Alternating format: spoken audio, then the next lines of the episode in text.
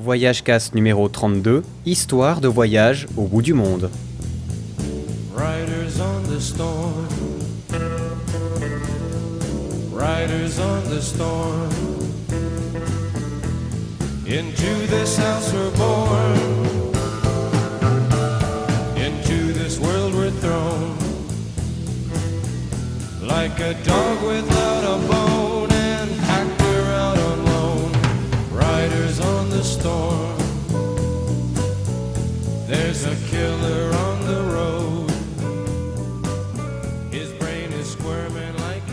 Ah les Doors, c'est vraiment magnifique. Ici avec Rider of the Storm, avec le bel accent s'il vous plaît. Mais qu'est-ce que ça a à voir avec notre épisode? Ben ça a plus ou moins à voir. Sachez que rapport au film et tout ça de cet épisode, l'intro, il fait très chaud, j'ai déménagé toute la journée, donc c'est un peu du n'importe quoi. Puis vous verrez, pendant le podcast, on a parlé de Gary, qui a fait une aventure extraordinaire. Il a traversé plus de 38 pays en 700 jours d'aventure, plus de 20 000 km en vélo. Une aventure extraordinaire dont il est venu nous parler de quelques petites anecdotes qui lui sont arrivées.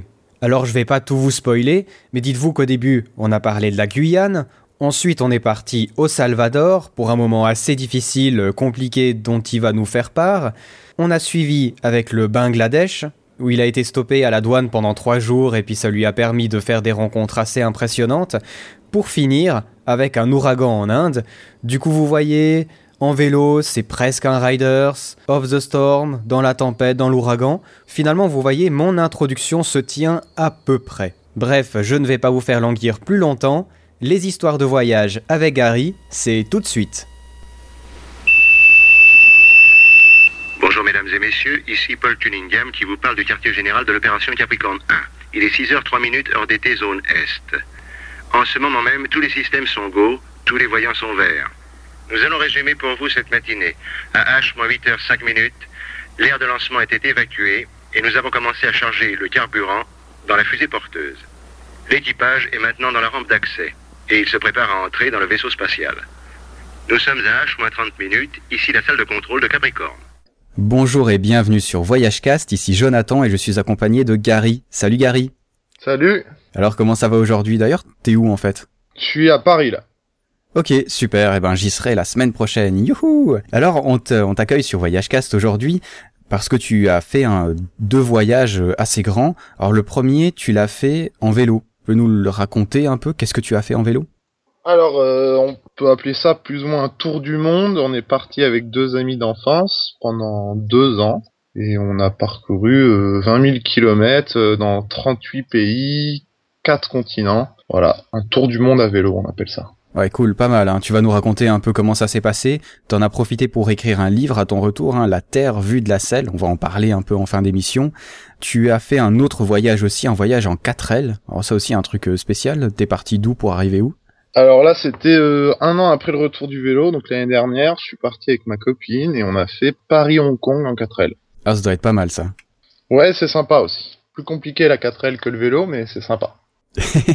ouais, ça t'a pris combien de temps T'as dit une année? Ouais, euh, 11 mois on a mis là pour faire Paris-Hong Kong. On a pris notre temps. Ouais, incroyable ça. T'as dû, ouais, t'as dû voir des trucs euh, énormes. Ouais. Au niveau de la mécanique, c'est pas un peu compliqué? Non, bah on a un peu pris la 4L pour ça parce que c'est assez simple, puis ça casse jamais. Donc euh, on a eu de la chance, mais au final, euh, elle est arrivée au bout entière. Ok, t'as aussi un projet de livre pour euh, ce voyage ou bien non? Pas encore, non. pas tout de suite. J'ai fait le premier, on verra, euh, on verra après. Mais pourquoi pas J'ai aussi écrit mes carnets de voyage tous les jours, euh, donc j'ai de quoi faire s'il faut. Ok, intéressant. Bah, on attend ça. Alors, on va déjà parler un peu de, quelques anecdotes qui sont arrivées pendant les vacances, hein. enfin pendant vos vacances, voyages plutôt. Euh, on en avait déjà parlé des histoires de voyage avec euh, Bernard Pichon quand il était venu. C'est toujours sympa euh, ces petites anecdotes à raconter des trucs fous qui se passent à l'autre bout du monde. Moi, j'adore ça et je sais que pas mal d'auditeurs aiment ça. Donc, merci Gary de venir nous raconter quelque chose. Alors, première chose dont on va parler, un truc assez spécial en Guyane. T'as eu l'occasion de faire un truc que je rêve de voir un jour dans ma vie, de voir décoller une fusée. Alors, C'est incroyable. Tu peux nous expliquer un peu comment c'est arrivé? Ouais, alors c'est incroyable de voir une fusée, puis c'est incroyable comment ça s'est passé aussi parce qu'on n'était pas du tout au courant. On arrivait euh, du Brésil euh, par euh, toute la région amazonienne, etc. Donc là, c'est vraiment de la frontière très très jungle. On avait rendez-vous avec quelqu'un qui est devenu un ami maintenant, Franck, qu'on avait croisé euh, six mois avant en Argentine et qui nous avait dit euh, si jamais vous passez par la Guyane, euh, je vous accueille, etc. Donc on arrive nous en Guyane à la frontière, il vient nous chercher puis il nous amène à Cayenne en voiture et là il nous dit écoutez vous avez une chance incroyable, il y a un décollage de fusée dans deux jours. Donc nous bon on était un peu surpris, je sais même pas si on savait vraiment qu'il y avait des fusées qui décollaient de Guyane à l'époque. Mais voilà, donc euh, très content. Euh, après, euh, c'est quelque chose qui est, qui est compliqué à décrire. Faut, faut le voir, mais euh, nous on est, on, est, on est parti donc avec lui euh, à l'endroit d'observation le plus proche du décollage finalement. Alors je me rappelle plus trop. On était à 10-15 bornes, il me semble, de, de l'endroit où ça décolle. Et euh, bon, c'est impressionnant. Quoi. Il y avait un, un petit écran géant avec euh, pour euh, pour un peu les gens qui s'étaient regroupés. Ils faisaient un peu le, le, le compte à rebours euh, avant le décollage. Puis là, c'est une espèce de boule de feu. C'était de nuit, ce décollage là. C'est une espèce de boule de feu qui monte euh, tout droit dans le ciel, euh, avec le son et une espèce de vague d'air euh, qui arrive, mais bien une dizaine, voire une vingtaine de secondes après le la boule de feu.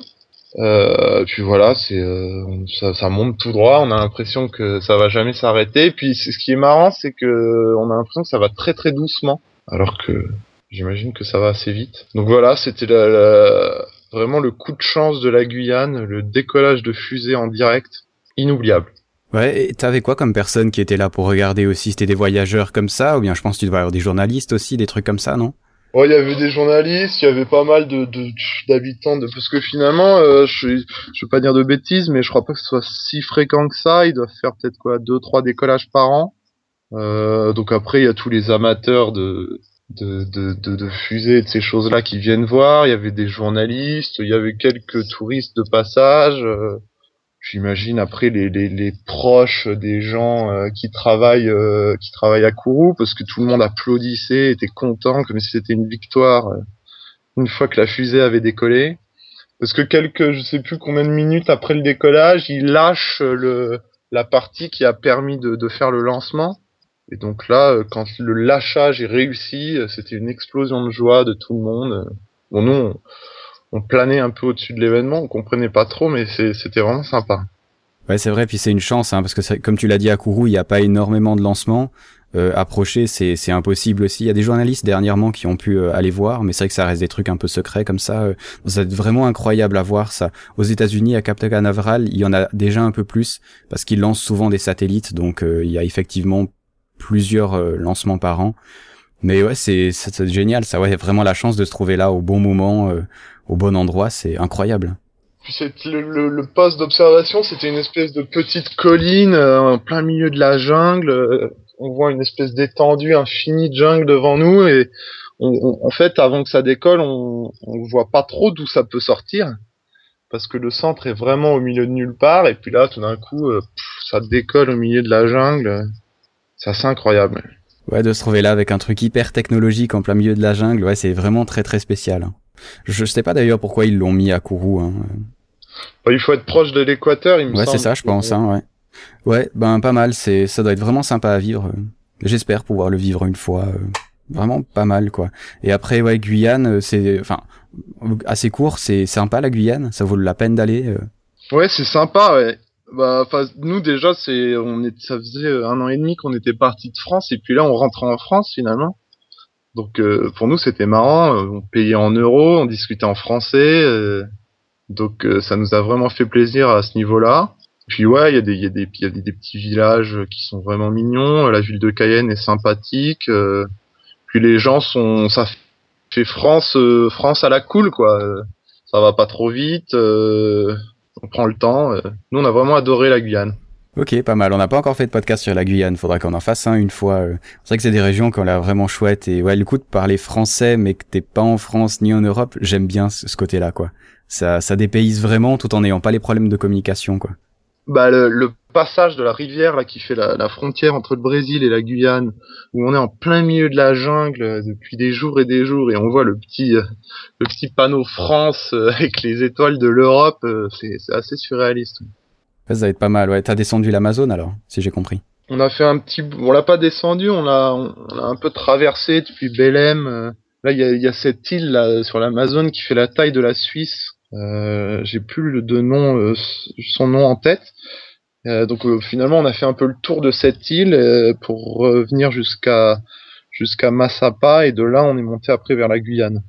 Ok, ouais, ça, ça doit changer quand t'es en vélo tout d'un coup de trouver sur un bateau. Hein. Ça va être pas mal.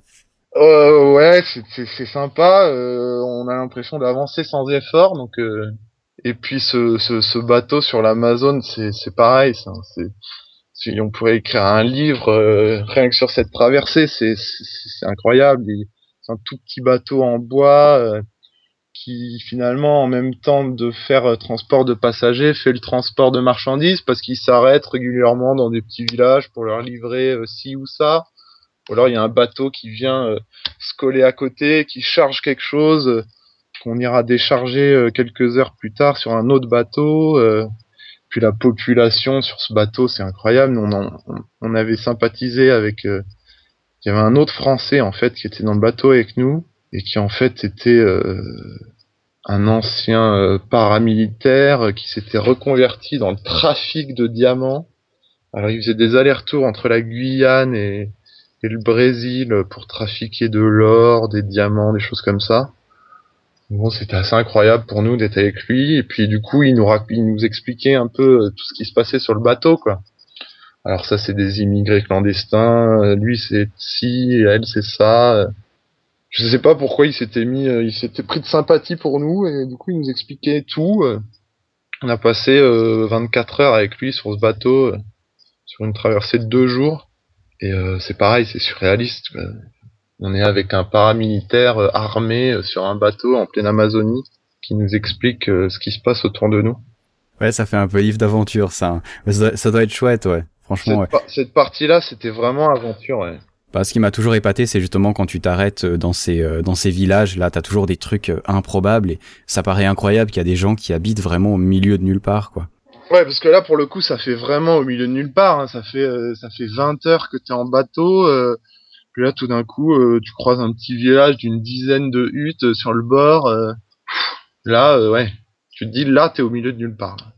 Ouais, voilà. Ouais, pas mal, pas mal. Ça, ça nous donne une bonne image du truc. Alors, euh, on va partir euh, maintenant de la, de la Guyane et de l'Amazone pour aller au Salvador. Alors là, euh, vraisemblablement, tu étais seul, en vélo, et puis euh, pas vraiment la motive, si j'ai compris. J'avais la motive si je partais euh, à ce moment-là, j'étais en au Honduras en fait, juste avant le Salvador. Donc l'Amérique centrale, euh, juste pour situer, c'est une longue chaîne de montagnes, ce qui fait que qu'il y a cette petite bande de terre là, c'est une chaîne volcanique. Donc euh, on, on est assez souvent en, en- en altitude, enfin 1000, euh, 2000 mètres quoi.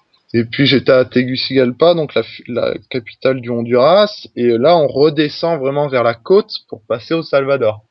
Et donc là, dans une descente de, je sais pas, 1000, 1000, 1500 mètres de dénivelé, euh, j'ai dû prendre 30 degrés. Quoi. Je suis arrivé au Salvador, euh, il faisait euh, 45 degrés en plein soleil, euh, je n'en pouvais plus, et j'ai fait, euh, force, après quelques heures de pédalage, j'ai fait une insolation en fait je me suis retrouvé euh, là ça a été dur. Je me suis retrouvé sur un parking de camionneurs euh, dans une espèce parce que tout au long du voyage on, fréquentait quand même pas mal les stations service parce qu'il y a toujours une douche de quoi boire un coup euh, on dormait souvent à l'arrière des stations service. Donc là par réflexe j'ai été un peu le voir et bon le mec a vu que j'étais pas très bien. Il m'a dit qu'il y avait une douche au fond.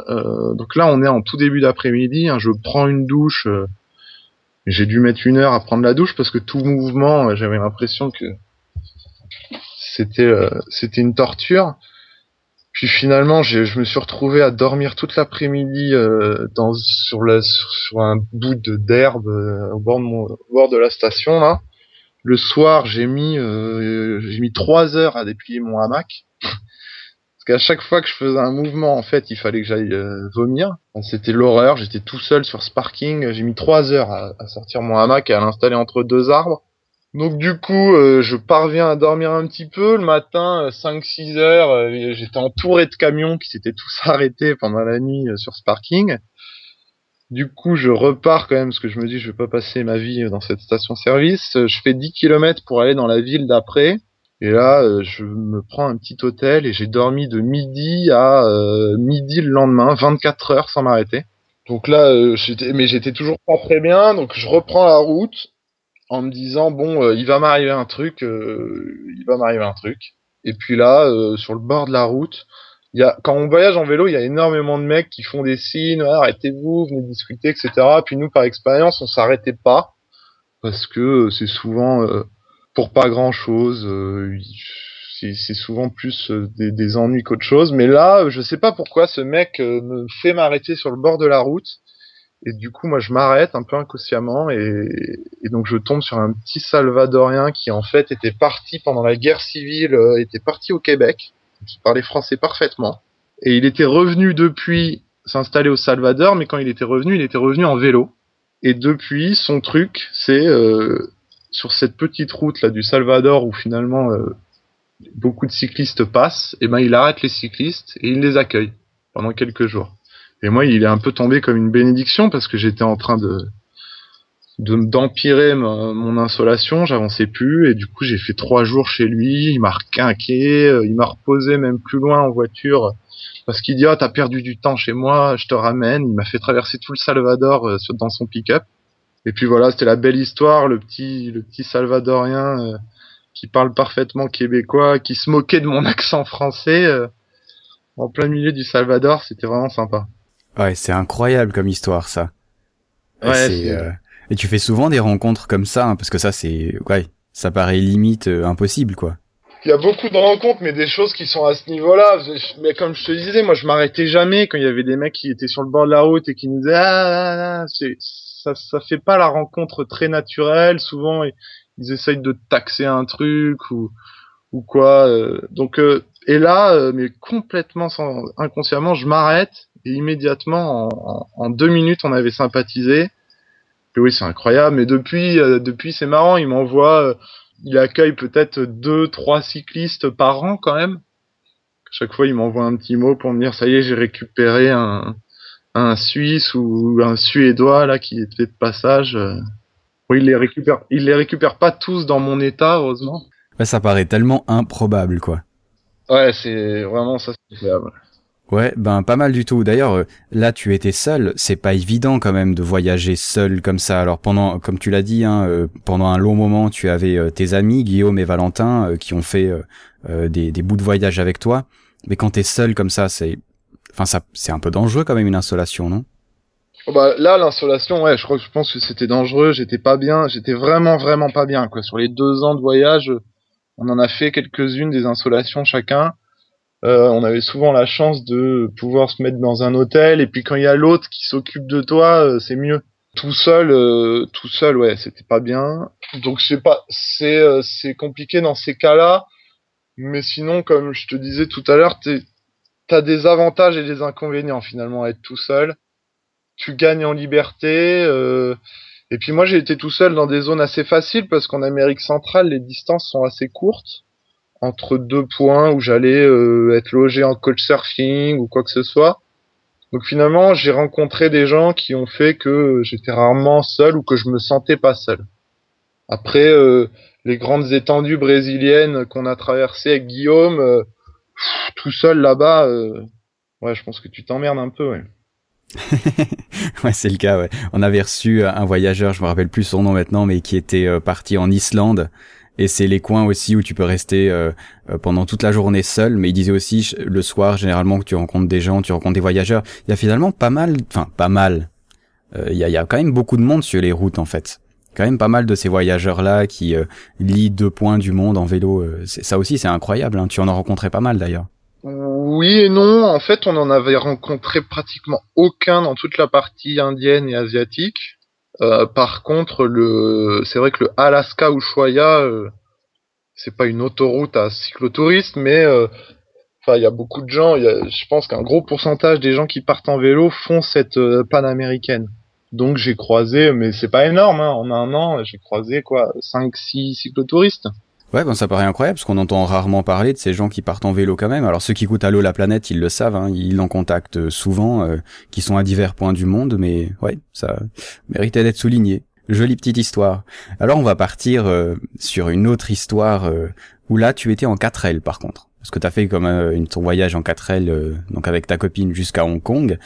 Et euh, frontière du Bangladesh, un peu moyen quand même, non?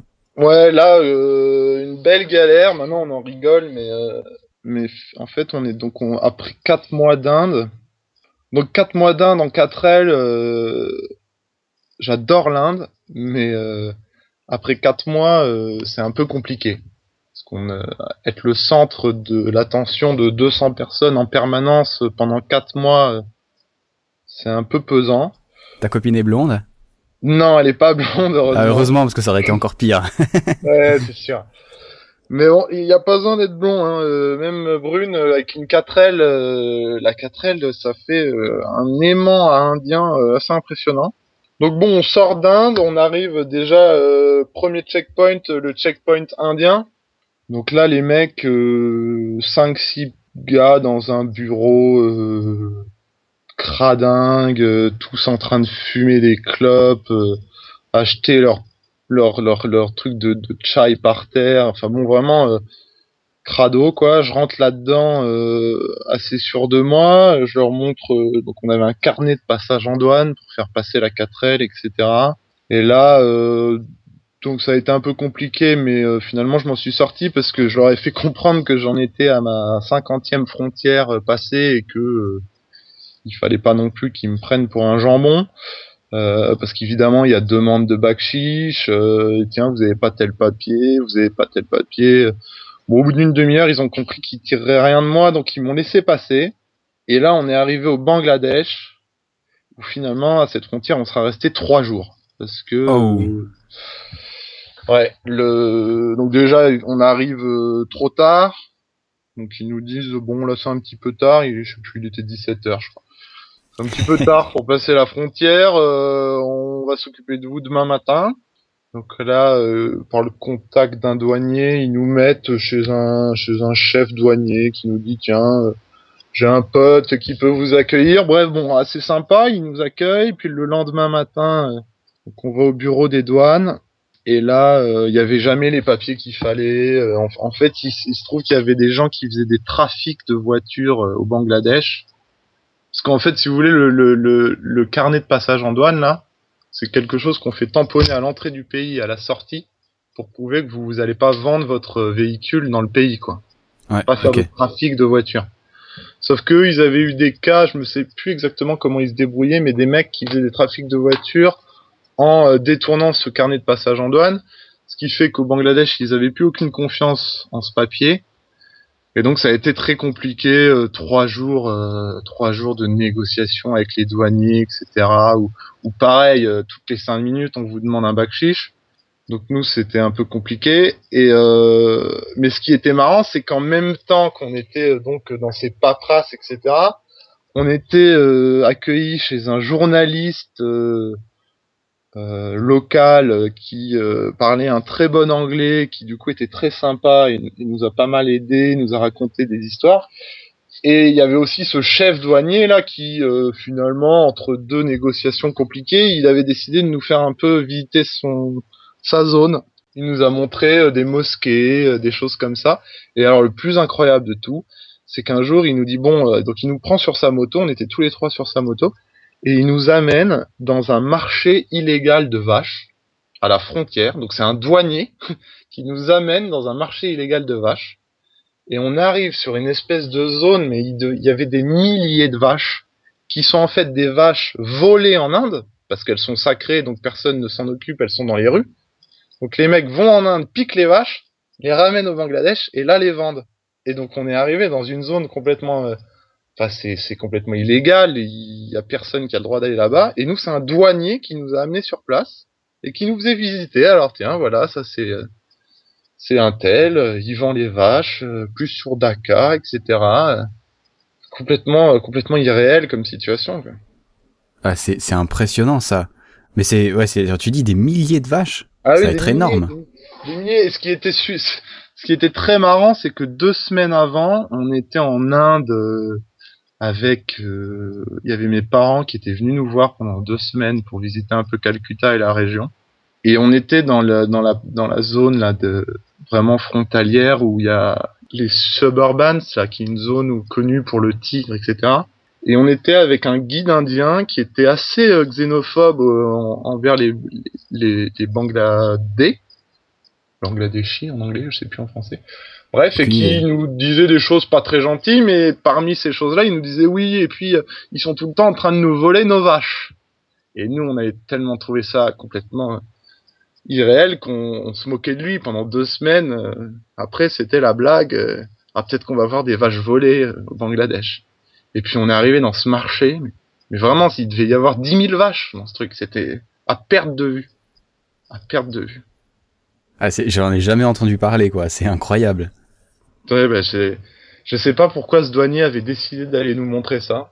Enfin, je sais pas, ça fait un truc chouette à raconter en tout cas, parce que ça c'est vraiment euh, vraiment bizarre quoi. Les marchés aux bestiaux, il y en a quand même pas mal euh, dans ces pays-là, mais euh, illégal comme ça, euh, un douanier en plus. Ouais, de toute façon, enfin dans ces pays-là, généralement les douaniers, ils ont une vision assez spéciale de la loi quand même. Hein. C'est euh, plus ou moins quoi. Oh bah, enfin, je- ça dépend des pays, mais au, Bangladesh, euh, c'est ce que nous disait le journaliste qui nous accueillait, c'est que la corruption est tellement ancrée dans les mentalités et a tellement toujours été là que ils s'en sortiront pas quoi, ou alors euh, ou alors ça va être très compliqué quoi. Mais malgré euh, malgré le fait qu'ils soient extrêmement gentils, accueillants et plutôt positifs tous, on sent bien en fond qu'ils ils savent qu'ils la société est trop trop gangrénée à tous les étages par euh, par la corruption. euh. Ce mec qui nous faisait visiter le, marché de vaches le matin, euh, à midi, il nous invitait à manger, et puis après, pendant toute l'après-midi, il essayait de nous gratter des bakchiches, quoi. Et puis le lendemain, il redevenait hyper sympa, et puis l'après-midi, il voulait plus nous laisser. Enfin, c'était incroyable, c'était. Ouais, ils ont une vision très sympa, puis bon, enfin très spéciale, pardon, pas sympa, mais euh, puis bon, ouais, c'est vrai qu'on on connaît pas vraiment la situation de ces gens-là. Je sais qu'en Afrique c'était un peu bizarre aussi, en Inde il y avait des trucs bizarres aussi, parce que quand tu vas au Cachemire, tu passes par beaucoup de postes de contrôle, donc c'est aussi, ouais, c'est c'est très spécial quoi. Nous on a vraiment pas l'habitude. Enfin, je pense qu'il y a de la corruption chez nous aussi, mais elle est euh, plus diplomatique et plus cachée, mais euh, ouais, Oui, là, étrange bah, en tout là- cas comme situation. là, ils, ils, ils en vivent. Hein. Enfin, dans ces moments de, dans ces moments agréables, le douanier, on arrivait même à lui faire expliquer que son salaire de douanier était ridicule, donc il vivait du bakchiche, il vivait Ouais, de c'est ça. corruption, il vivait de, de petits trafics, il vivait de, de fermer les yeux sur ce trafic de vaches. euh. Donc Ouais, c'est pour ça que, ouais, c'est pour ça qu'il faut pas. Enfin, pour nous, c'est clair que c'est le mal et c'est toujours désagréable, mais ouais. Ah oui, non, mais il faut surtout pas juger parce que j'imagine qu'on ferait la même chose. Il y a un moment où À quelque part, ouais. Faut survivre, quoi.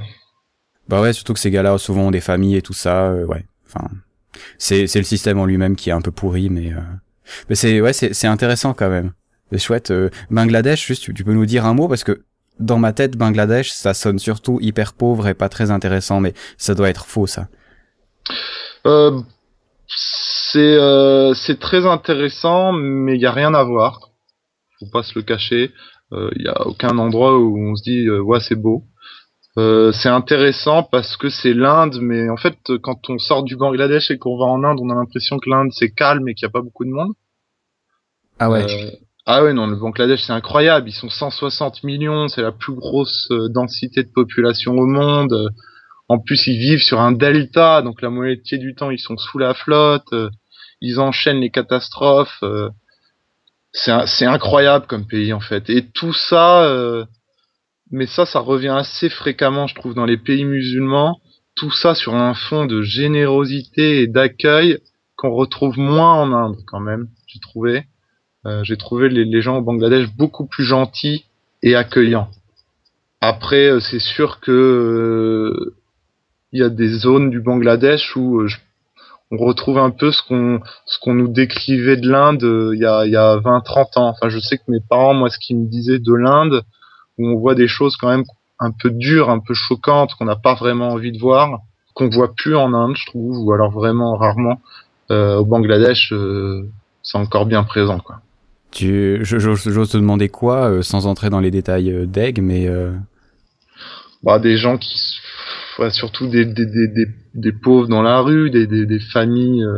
ça tu vois quand même pas mal en Inde. Hein. Ouais, mais je, je trouve Enfin, qu'en c'est peut-être pire au, au Bangladesh, je sais pas, mais j'ai trouvé ça déjà vachement choquant en Inde quand on y avait été quoi. Alors nous on avait fait plutôt la partie nord, qui est pas la partie la plus riche. Hein. Si tu vas dans d'autres côtés, c'est, je pense, euh, ouais, beaucoup plus européanisé, mais dans ça, enfin, nous ça nous avait impressionné quand même. Ouais, mais j'ai, moi aussi, euh, j'ai trouvé surtout l'Inde du Nord euh, à ce niveau-là.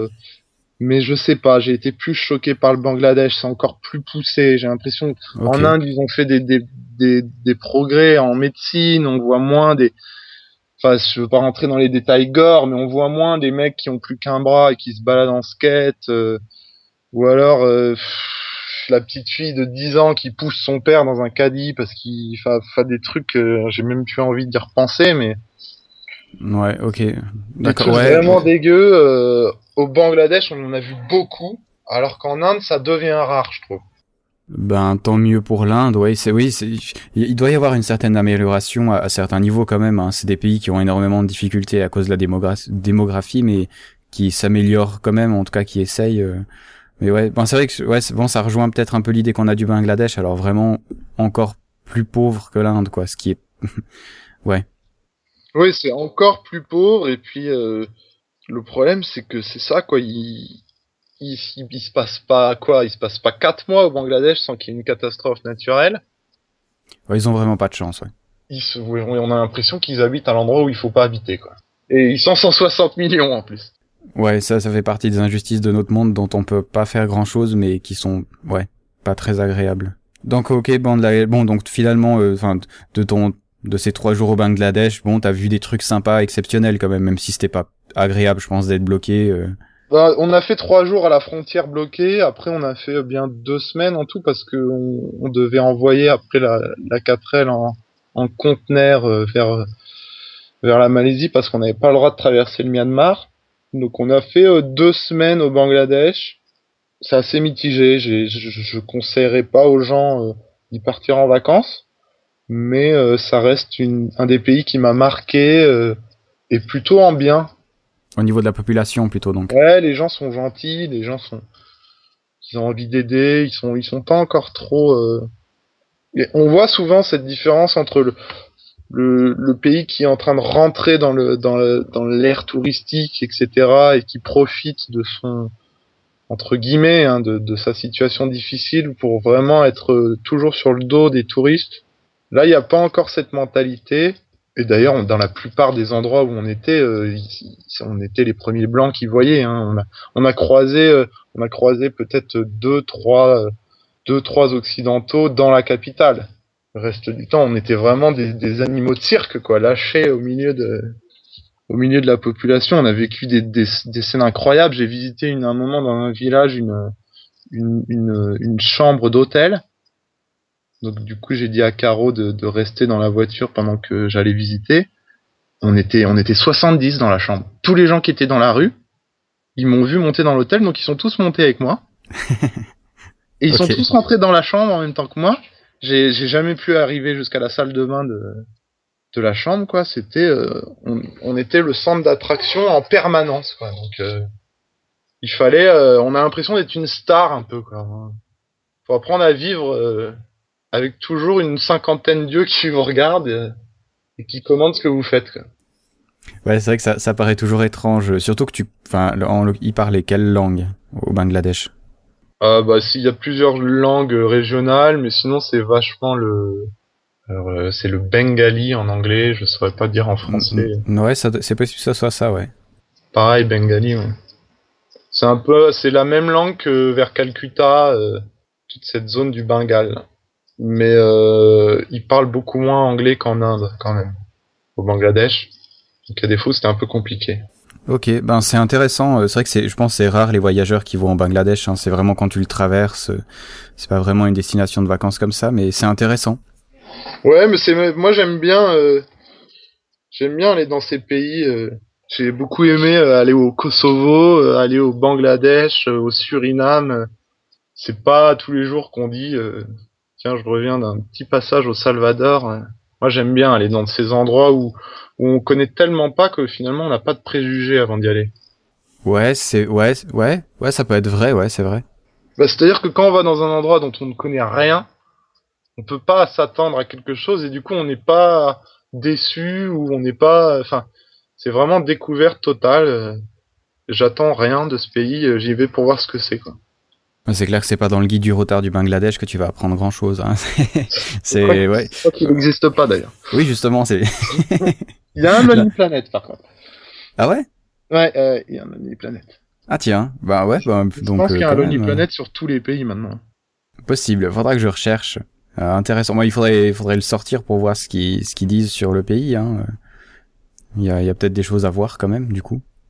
Oui, non, ben nous on l'avait. Il y avait, il y a des, il y a des choses à, mais il y a plus des expériences, des, des endroits, des endroits de, des endroits religieux ou des endroits qui grouillent de monde, des marchés à Dakar, des, il y, a une, zone de culture de thé aussi au nord du pays, etc. Mais il n'y a pas de grands monuments euh, ou de, de, de paysages incroyables, quoi. Ça reste un delta, quoi. Mais euh, rien qu'un petit bal, un petit euh, un petit voyage en bateau, euh, ce qui est obligatoire au Bangladesh parce qu'il n'y a pas des ponts partout. Souvent, on devait prendre des, des petits ferries ou des choses. C'est, bah, ça revient un peu à ce qu'on disait sur l'Amazon, quoi. C'est vraiment des gens qui, qui, ont, qui organisent leur vie autour d'une rivière. Et puis ça, c'est très, très dépaysant pour nous toujours. hein. De changer les routes par des rivières, euh, à part Venise, dans le coin, on n'a pas grand chose comme ça. hein. C'est vrai, ouais, j'avais été très étonné quand on était au Niger avec ma sœur. On, a profité aussi de prendre euh, une barque aussi euh, pour aller sur le Niger. Et c'est vrai que c'est incroyable de voir toute la vie qui est autour de, de ces fleuves, euh, autour de ces étendues d'eau. C'est incroyable. T'as les gens qui se baignent, les gens qui lavent leurs trucs, euh, qui font la cuisine. Euh, Moi, je sais pas, j'ai l'impression de de remonter il y a 5 ou 600 ans, quoi. J'ai euh, des fois on oublie dans notre monde moderne qu'il y a toujours des gens qui vivent comme ça, quoi, et qui vivent a priori pas si mal que ça, quoi. hein. Ouais, non, c'est sûr. Mais ce qui est marquant, je sais pas si au Niger c'était pareil, mais moi, ce, ce qui, ce qui m'a toujours fait halluciner, c'est que au fin fond de l'Amazonie ou au fin fond du Bangladesh ou quoi que ce soit, on a l'impression qu'ils sont en 1820, mais ils ont tous un téléphone portable quand même. Ou alors là au Niger, là où j'étais, je suis pas certain, parce que on, on est vraiment, on est vraiment passé devant. euh, bon, ça m'éton- ça m'étonnerait un peu parce que c'est quand même un peu dans le désert. euh, Il y a vraiment que vraiment que le fleuve Niger et autour il y a rien. Bah, Ça mais ce serait possible. Hein. moi, je te dis au fin fond de l'Amazonie où il y a vraiment rien.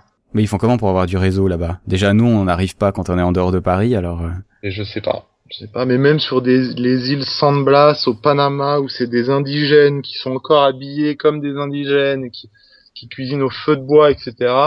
On les voyait passer avec leur téléphone portable. C'est quelque chose de téléphone portable qui, ça, ça m'impressionne à chaque fois de voir ces gens. Ouais, bon en même temps il y a, y a un atout euh, vraiment important, au- au- notamment au smartphone, au téléphone intelligent qu'on a, c'est euh, que ça permet à ces gens-là d'avoir accès à Internet, alors avec le pire et le meilleur, mais euh, dans certaines régions avoir accès à une certaine cartographie, avoir euh, une, Ouais, ouais. accès à une certaine information et tout ça, c'est c'est important. Ils ont presque zappé la case ordinateur parce que c'est compliqué à câbler, euh, il faut de l'électricité tout le temps et tout, alors que les portables sont une bonne solution pour eux, quoi avec le pire comme le meilleur, mais je, je pense que fondamentalement c'est une bonne chose quoi. C'est, ouais, c'est, je sais pas si c'est une bonne chose partout, mais euh, c'est sûr que Partout ça- non, euh, ça dépend de l'utilisation, mais je pense que ça peut être pas mal quoi. Enfin intéressant, ça fait partie des trucs qu'on découvre en voyage, sur lesquels se poser des questions. C'est Oui. intéressant. De toute façon, on c'est pas vraiment à nous de juger si euh, c'est bien pour eux, quoi. Si nous, on a tout Ah bah ça, non. un téléphone, c'est que finalement, c'est pas si mal que ça. Ouais c'est ça. Ouais. Je vois pourquoi on critiquerait le fait qu'eux en aient aussi, quoi. Ah non pas du tout. Non non pas du tout. Euh, Peut-être il y a un manque comme chez nous finalement un manque d'éducation sur ces technologies-là pour apprendre à bien les utiliser. Mais on a le même problème chez nous hein, quand on voit les les ados et les jeunes euh, des fois ce qu'ils font avec. euh, c'est pas forcément la façon la plus intelligente de l'utiliser, mais ouais, c'est un autre problème on va dire. Mais c'est intéressant. Alors on va on va partir dans un dans un dernier endroit. Alors t'as déjà parlé un peu de l'Inde. Euh, t'as à mon avis pe- peut-être pas choisi le meilleur moment pour y aller parce que t'y étais quand il y avait la moisson. Euh, la la moisson. Non, euh, La mousson. Ouais, c'était tout à la fin de notre euh, périple indien. Donc là, en vélo, euh, juste pour situer, on était arrivé à Mumbai.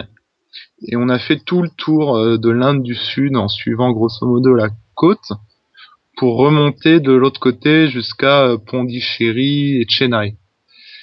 Et donc là, quelques jours avant, quelques jours avant d'arriver à Pondichéry, en fait, c'était pas vraiment la mousson, c'était plus, on est arrivé vraiment dans un moment où il y avait un énorme ouragan euh, avec des fortes, fortes pluies. Et là, euh, c'était, euh, c'était, euh, il y avait 20-30 cm de flotte partout dans les champs, dans les villes, etc. Donc on s'est fait une première journée de pédalage, mais euh, mais c'est une douche permanente, euh, une pluie tropicale pendant toute la journée. Donc nous on avançait tant bien que mal quand même en étant trempés euh, jusqu'au caleçon. Euh, J'ai même fait une chute là parce qu'on était dans une ville à un moment où euh, où on traversait, on essayait de chercher un peu un endroit pour dormir à l'abri euh, le soir. Et puis euh, bon en Inde, tu sais comment c'est, il y a des il y a un peu des travaux de temps en temps sans beaucoup de protection quoi que ce soit. Donc en fait, il y avait un espèce de fossé qui devait être creusé pour réparer un peu des égouts quelque chose et évidemment quand il y a 30 cm d'eau noire partout, on ne le voit pas. Aïe. Donc moi j'ai foncé là-dedans, j'ai fait un soleil, euh, je suis parti par-dessus le vélo. euh, Valentin était mort de rire alors que moi j'étais ouvert euh, dans, une- eau insalubre au possible et lui il était mort de rire parce que j'étais tombé dans les égouts. Finalement, finalement j'avais quelques égratignures mais pas beaucoup de mal. Et euh, du coup, on est arrivé dans l'hôtel. On, on- on était obligé tous les soirs de vider l'intégralité de nos sacoches, tous nos vêtements, tout. Et on avait des grands câbles qu'on qu'on installait partout dans la chambre pour faire tout sécher. Donc les mecs des hôtels, ils prenaient peur un peu. Puis voilà, on a continué encore euh, comme ça deux trois jours. Et puis après, c'était vraiment ça. On était à un mètre d'eau. Nous, on, on pouvait même plus avancer. Il y avait les sacoches qui traînaient dans l'eau. Donc là, on a réussi à choper un camion euh, qui ils étaient en train de s'arrêter. Là, ils faisaient une petite pause pipi. On leur a sauté dessus. On a mis les vélos à l'arrière du camion et puis on est parti jusqu'à Pondichéry comme ça. Ça a été une journée, de... c'est incroyable, dans un camion. euh, toutes les, voitures déjà pouvaient plus rouler.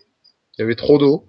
Donc, il y avait quelques camions comme le nôtre qui avançaient un petit peu et euh, on était dans un paysage. euh, on a l'impression de rouler dans la mer des fois, parce qu'il y a un mètre d'eau partout, quelques arbres qui dépassent commençait à y avoir un peu de casse, euh, des ponts qui tombaient, etc. Parce que c'était assez fort quand même comme ouragan. Donc euh, ouais, c'était une petite. On a mis quoi, trois quatre jours avant d'arriver à Pondichéry. Quand on est arrivé à Pondichéry, il y avait euh, la moitié des arbres euh, qui étaient tombés, euh, toute la, la promenade là qui est assez connue euh, sur la côte. c'était c'était c'était la guerre quoi. Tout était arraché, etc. Donc on est ouais Pondichéry, on l'a pas fait. Euh, sous le grand beau temps, mais c'est un, c'est un bon souvenir aussi, ça. Ouais, mais pourquoi tu t'es pas arrêté euh, C'est parce que c'est un peu dangereux là. Enfin déjà la route en Inde quand euh, quand il fait beau c'est dangereux, mais alors euh, dans des conditions comme ça c'est encore pire. Ben, euh, ouais, mais s'arrêter pour faire quoi? On était vraiment au milieu de rien, quoi. Il y avait quelques petits villages, etc. Mais bon, euh, même les villes étaient sous l'eau. Nous, on savait pas vraiment ce qui se passait. On savait pas si c'était un ouragan, une mousson, si ça allait durer des mois ou pas. Il fallait qu'on, il fallait qu'on arrive à Pondy, quoi, pour après, euh, pour après pouvoir un peu analyser ce qui se passait. Donc on a pédalé un peu au début, puis on s'est mis dans ce camion euh, qui finalement nous a un peu sauvé la mise, quoi, parce qu'il nous a fait faire euh, quoi les 200 dernières bornes tranquilles à l'abri. C'est que 200 km à la nage avec le vélo c'est pas terrible. hein, ouais. Ouais, on aura eu deux semaines. Ouais, ouais, c'est. Euh... Ouais, puis c'est vrai que les maisons là, enfin, je, je sais pas euh, dans les petits villages où t'as été, mais euh, les maisons sont pas forcément solides non plus. Hein. Euh, si l'ouragan Ouais, mais- est vraiment violent, euh, t'as meilleur temps à la rigueur, t'es plus en sécurité dans un dans un camion qu'autre chose, quoi. Ouais.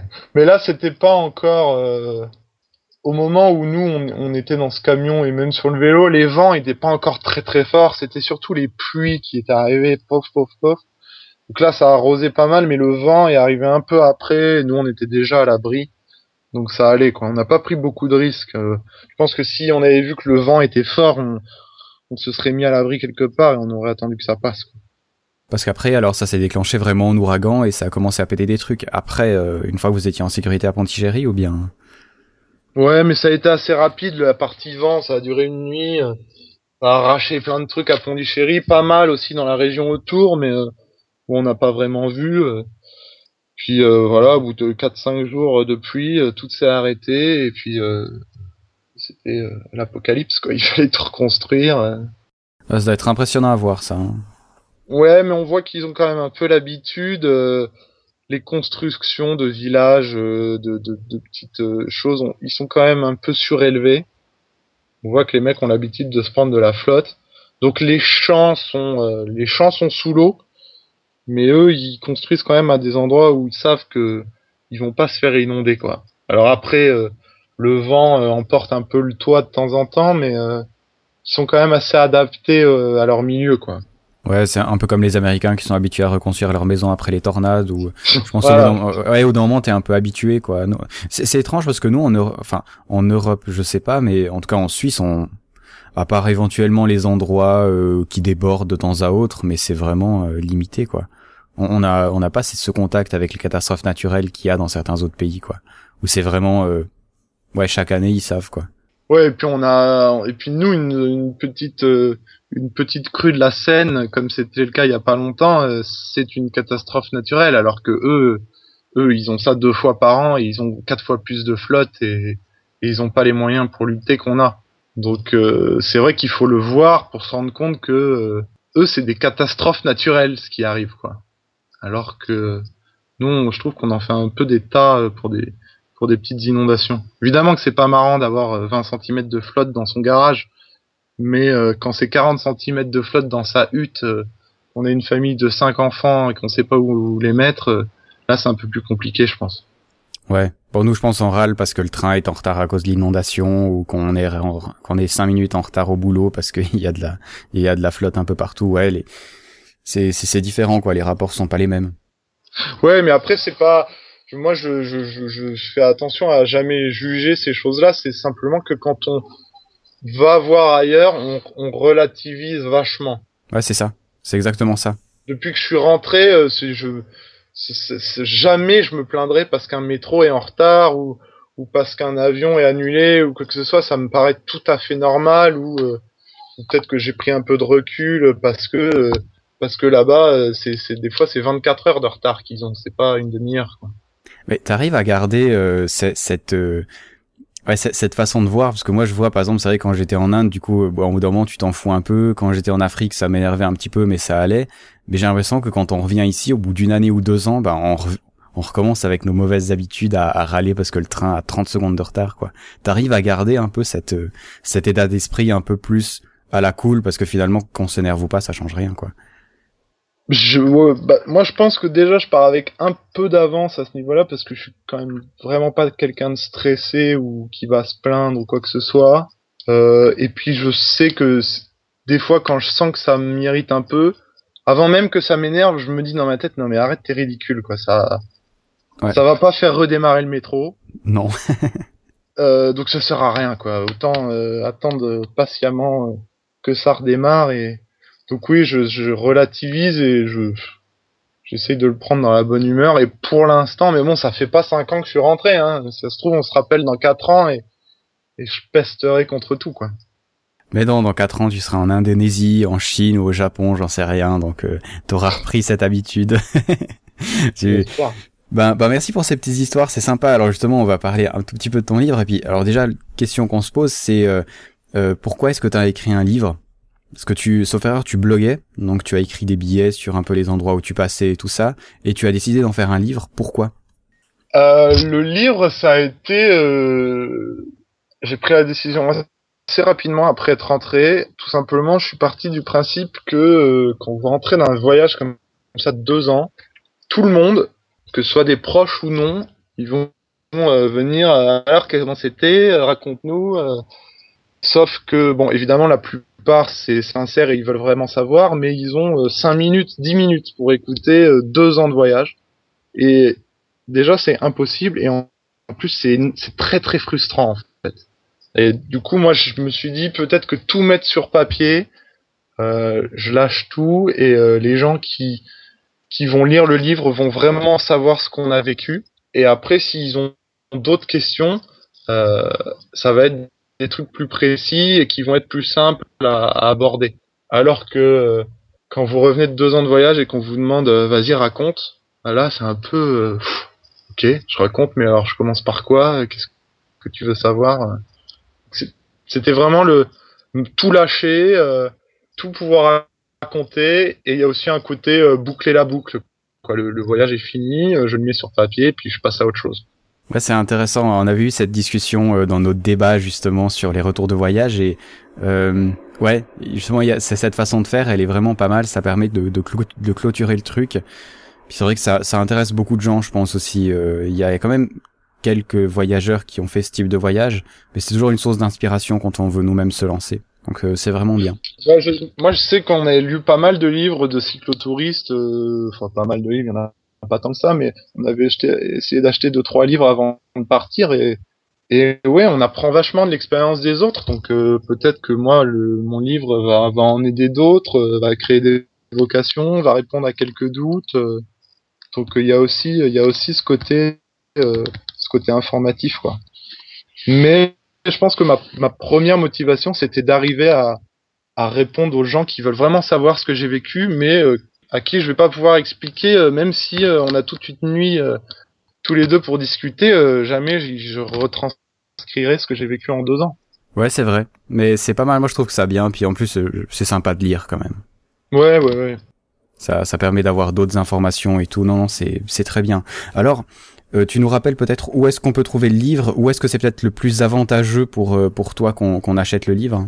Bah, moi, il n'y a pas vraiment d'endroit plus avantageux, c'est à peu près le même système partout. euh, c'est les éditions Amalté, mais ils sont euh, en partenariat avec Hachette au niveau de la distribution, ce qui fait que c'est euh, disponible absolument partout, en fait. N'importe quelle librairie, il suffit d'aller à la librairie, de demander le li- livre vue de la Selle, et il va être en commande. Donc, frère va pouvoir le commander et le recevoir quelques jours après. Et puis sinon, sur Internet, Fnac, Amazon, euh, Chapitre, enfin, tous les sites de commande de livres, il, est- il sera répertorié. Ok, super. Donc, on rappelle hein, La Terre vue de la selle, hein, la selle, la selle du vélo, aux éditions Amalté. Et tu es Gary et tu as passé donc deux ans, 20 000 kilomètres, 38 pays. Euh, un livre, ben voilà, tu nous as un peu expliqué euh, justement quelques anecdotes qui s'étaient passées. Et ouais, ça, moi, en tout cas, ça me donne, euh, ça me donne envie de, ça me donne presque envie de lire un peu plus, euh, d'en connaître un peu plus. Vraiment intéressant. Merci d'être passé, Gary. Euh, un dernier mot pour euh, le monde. Un dernier mot pour le monde. Bah, voyagez, hein. n'hésitez pas. Si vous en avez marre de la crise, barrez-vous. C'est le moment. C'est marrant, tous les voyageurs disent ça. hein. À la fin, je leur demande toujours ce qu'ils veulent dire. Ils disent toujours, eh ben, voyagez, bougez, partez. Et ben voilà, à force, vous allez comprendre et je vais plus du tout avoir d'auditeurs parce que vous serez tous quelque part dans le monde entier. Mais heureusement, VoyageCast est toujours disponible sur Internet. Voilà, ils écouteront les podcasts sur leur vélo au Bangladesh. Ah, tu sais que, alors, il y en a pour l'instant pas qui écoutent en vélo Bagla- Bangladesh, mais il y en a qui en écoutent euh, un peu partout dans le monde. C'est, c'est marrant. hein. C'est sur Internet, on peut communiquer avec des gens du monde entier. Eh ben, c'est chouette. Merci d'être passé, Gary. On se dit à une prochaine, euh, certainement, euh, autour d'un verre à Paris ou de nouveau dans un autre podcast. Ça m'a fait plaisir de discuter avec toi. Moi aussi. Merci beaucoup. Et Allez. bonne continuation pour euh, ton super site. Merci. Allez, ciao. Ciao.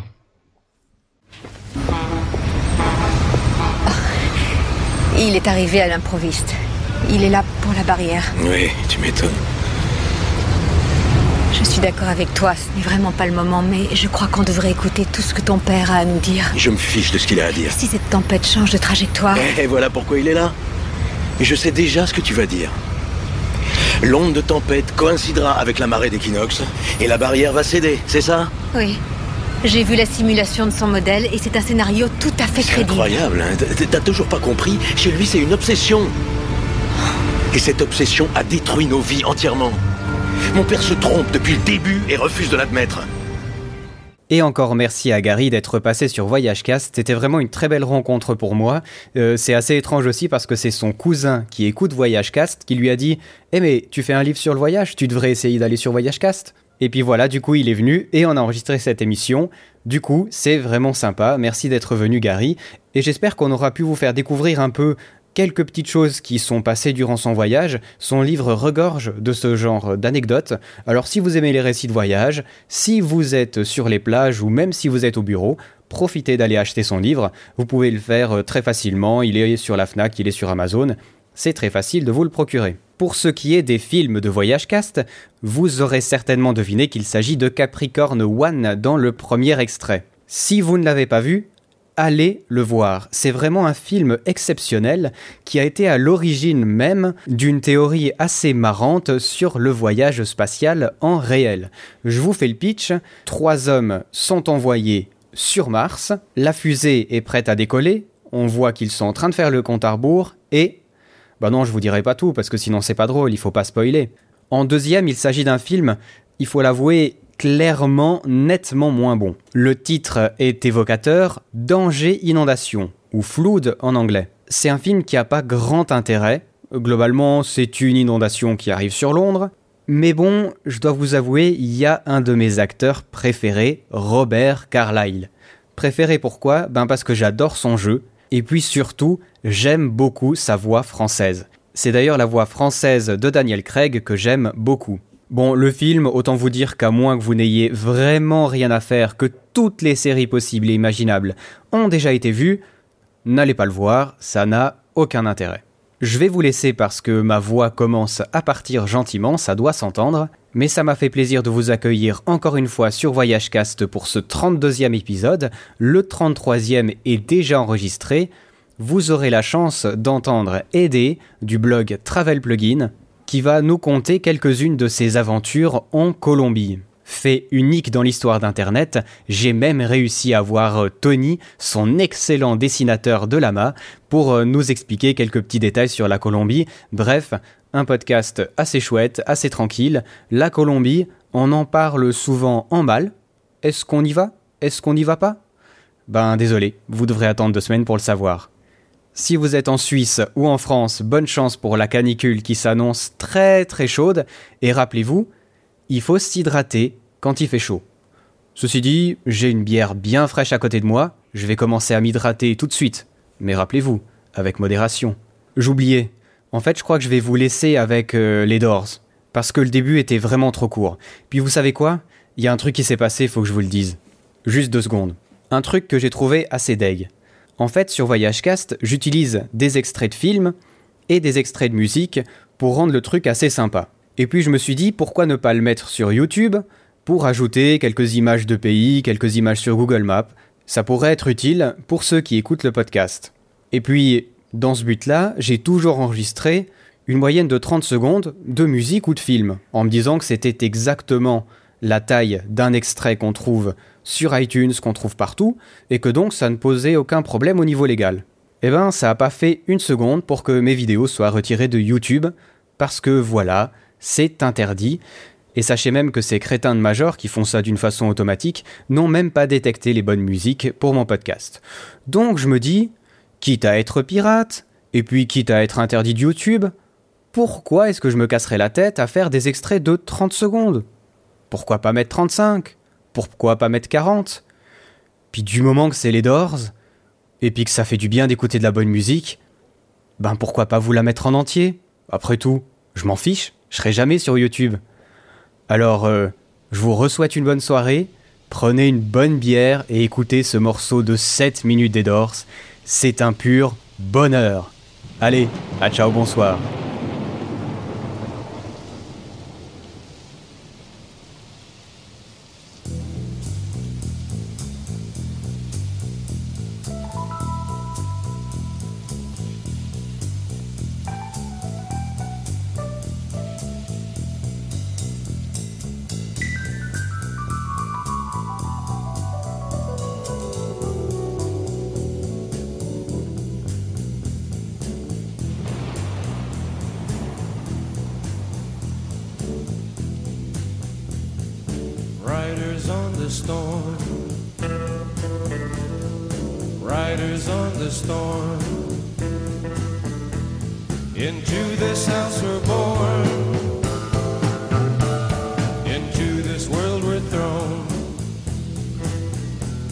Like a dog without